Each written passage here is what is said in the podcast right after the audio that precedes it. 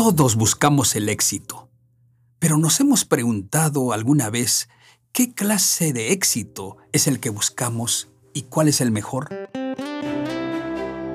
Bienvenidos a Tiempo del Líder, un espacio de consejos producto de la experiencia que busca potenciar el liderazgo tanto en el ámbito personal como profesional. Aquí, más que conceptos y teorías, compartiremos historias, herramientas y experiencias vividas a lo largo de la vida que nos ayudan a desarrollar esas competencias como líderes servidores. Este es Tiempo del Líder, un espacio presentado por la Rectoría y el Instituto de Liderazgo de la Corporación Universitaria Adventista UNAC.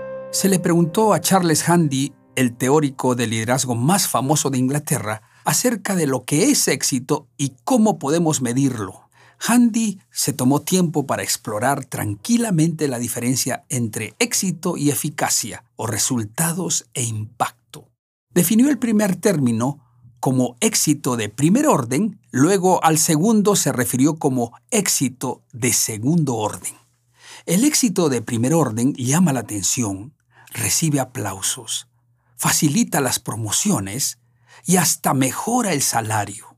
El éxito de segundo orden, por otro lado, lidia con las implicaciones de largo plazo que normalmente no son notadas y a pocos les importa. Él siguió explicando con el siguiente ejemplo. El éxito de primer orden son los resultados finales de tus alumnos de secundaria. En Inglaterra, como en otros países, los alumnos son sometidos a una prueba nacional cuyos resultados son clasificados por institución y son publicados en los periódicos del país.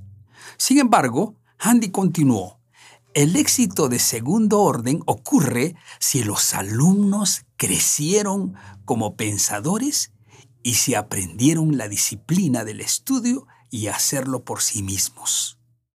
Delante de los beneficios visibles y de gratificación personal que acompañan el éxito de primer orden, no es de admirar que algunos líderes se preocupen mucho más con ese éxito, llegando al punto de hasta intentar fabricarlo, distorsionar la realidad a fin de crear la percepción deseada. Esa mentalidad, desgraciadamente, ha dominado nuestra cultura.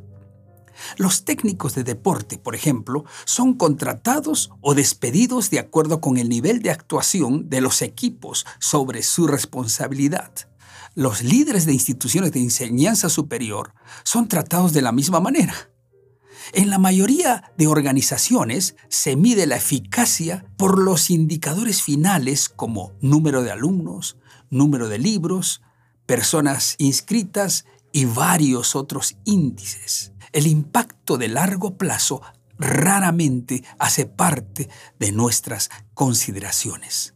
Por su parte, el líder cristiano eficaz debe trabajar de acuerdo a principios diferentes. Su meta es transformar vidas. El padrón de éxito, por tanto, no es el aplauso ensordecedor de la multitud, pero sí la fidelidad de cumplir la voluntad de Dios.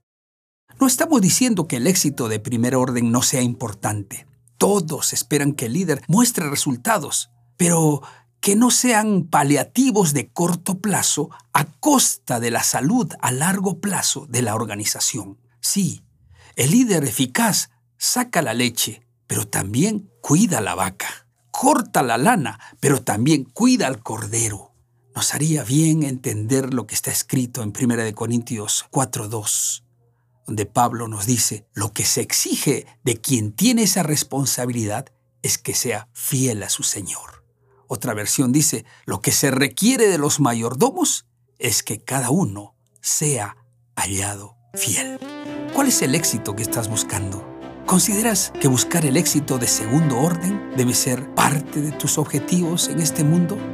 Piensa cómo contribuye tu liderazgo en la transformación de las personas. Aquí termina el mensaje de hoy en Tiempo del Líder, un espacio creado por la Rectoría y el Instituto de Liderazgo de la UNAC. Estuvo con ustedes el doctor Juan Choque Fernández. Los esperamos en nuestra próxima emisión para seguir creciendo en el camino del liderazgo servidor.